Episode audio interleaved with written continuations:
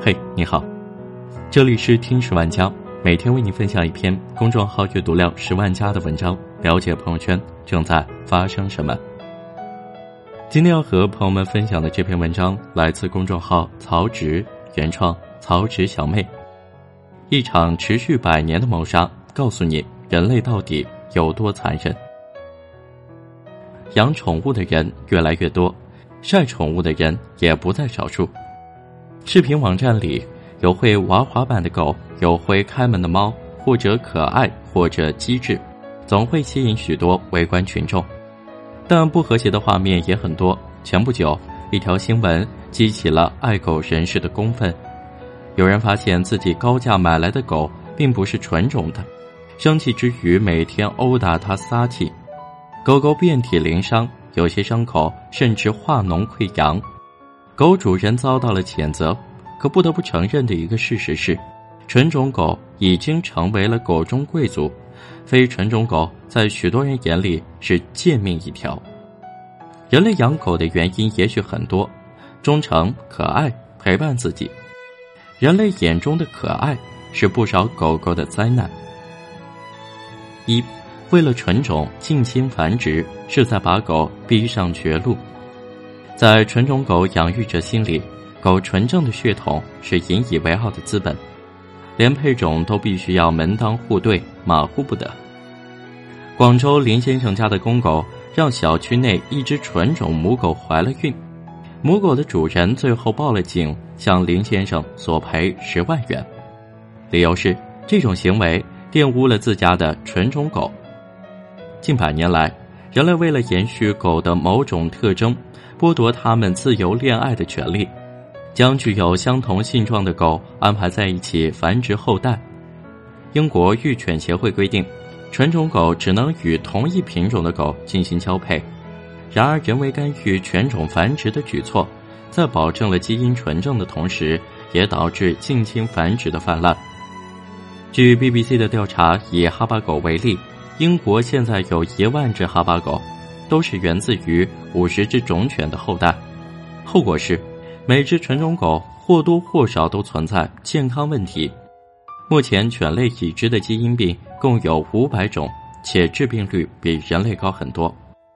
如今的金毛犬得癌的几率很高，西部高地白梗正饱受过敏带来的困扰。全狮犬极易罹患心脏病、癌症、癫痫等病症。查理士王犬因头盖骨过小而患上脊髓空洞症，发病时会凄惨的打滚、怪叫，有时痛苦到极点，主人不得不选择让它们安乐死。遗传学家斯蒂芬·琼斯痛批，近亲繁殖是导致狗狗健康恶化的罪魁祸首。自然选择是各种生物存在至今的法则，然而人类打破了这一规律，从中搅局。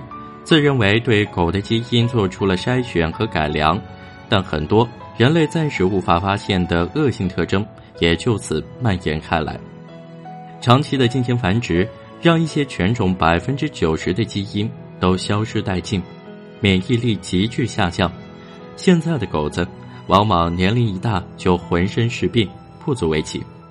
更可怕的是，长期的进行繁殖还会使犬种。渐渐失去繁衍能力，走向灭绝。英国大部分的犬种已经无法自然生育，如果没有外界的帮助，它们甚至无法进行交配。二，看脸的世界，狗也无法幸免。不知从何时起，长相鲜嫩帅气、性格乖巧蠢萌的男生开始被称为“小奶狗”，不管在职场还是情场。颜值正义似乎正成为一句真理。人的颜值不够，顶多会活得比较艰难。狗长得丑，有时会被人类处以极刑，置于死地。比如，后背没有凸起的丑罗德西亚脊背犬，要被执行安乐死。死亡的标准不是它们不健康，而是它们不好看。脊背上的凸起是罗德西亚脊背犬最醒目的标志。这些凸起让这些犬看起来威风凛凛。罗德西亚脊背犬背部的带状脊柱凸起非常醒目，脊柱凸起对狗毫无用处，甚至会让它们患上轻度脊柱裂。但为了保持外形的独特，英国育犬协会依然会将脊柱凸起作为该犬种的特征之一写入育犬协会标准里。在对脊柱无凸起的狗实施安乐死，保证这一特征能一直保留下去。在采访中，有人问狗主人：“您认为脊背没有凸起的狗是因为有基因缺陷吗？”狗主人回答：“是的。”在外表面前。狗的生命轻于鸿毛。面对这种厄运的，不止罗德西亚脊背犬，被誉为“养犬人圣经”的育犬协会标准，规定了一系列纯种狗应当具备的形体、颜色等特征。不符标准的狗均应实行被实现安乐死或结扎。犬史学者大卫·汉考克一针见血地指出，近百年来，人们努力培育纯种狗。都只是为了让狗的外观更好看而已。在看狗的世界，丑都没有活下去的权利。在人类一百年来精心挑选之下，很多狗狗的外形已经和它们的祖先不同。腊肠狗身子变得更长，腿更短了，肚皮几乎要贴到地面上。沙皮狗的脸越来越扁，以至于呼吸困难，出现皮炎。德国牧羊犬的脊柱和腹关节出现严重变形，各类犬赛的开展，更加剧了这种现状。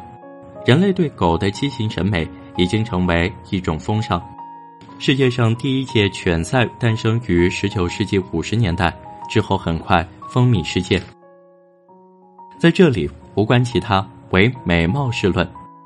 在二零零三年犬赛上，金巴犬丹尼一举夺魁。扁扁的小脸，浑身的长毛，以及圆咕隆咚的身材，很多观众在他一出场时就爱上了他。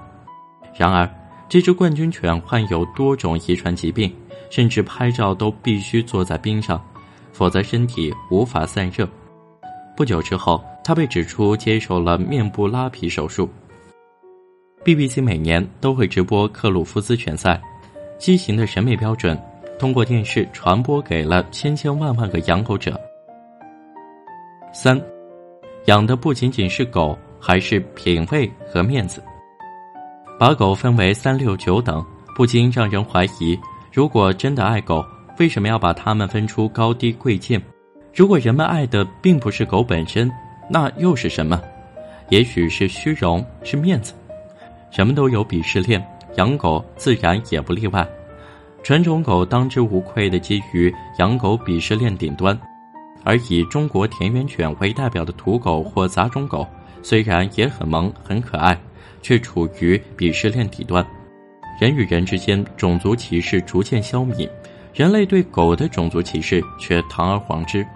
有些人常爱攀比，然而比钱太土，比车太俗，所以不如比狗。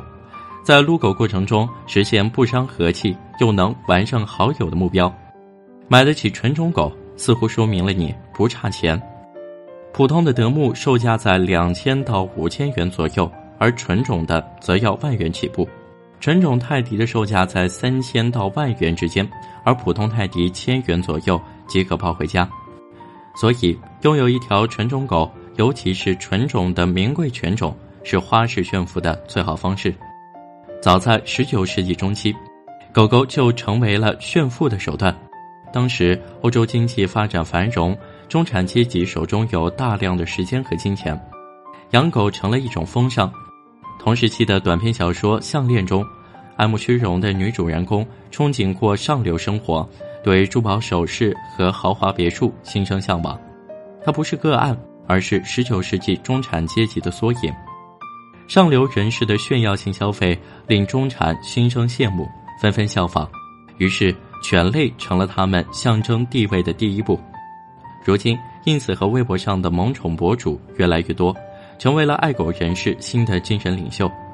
许多粉丝一边看着狗狗的照片大呼萌化了，一边立志有朝一日一定要买一条一模一样的狗。这种潜移默化的心理引导，让纯种狗再次成为朋友圈炫耀的资本。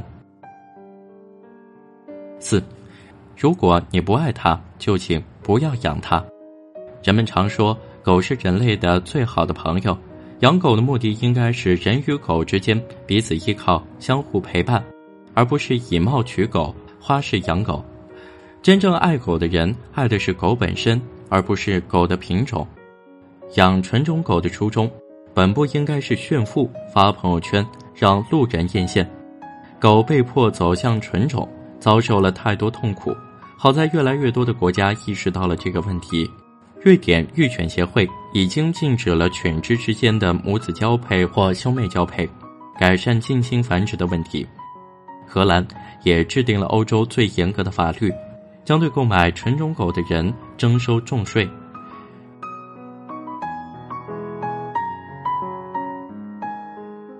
好了，这就是今天的节目。如果你对这个话题有什么想说的，欢迎在留言区和我们分享。感谢你的收听，我们下期再见。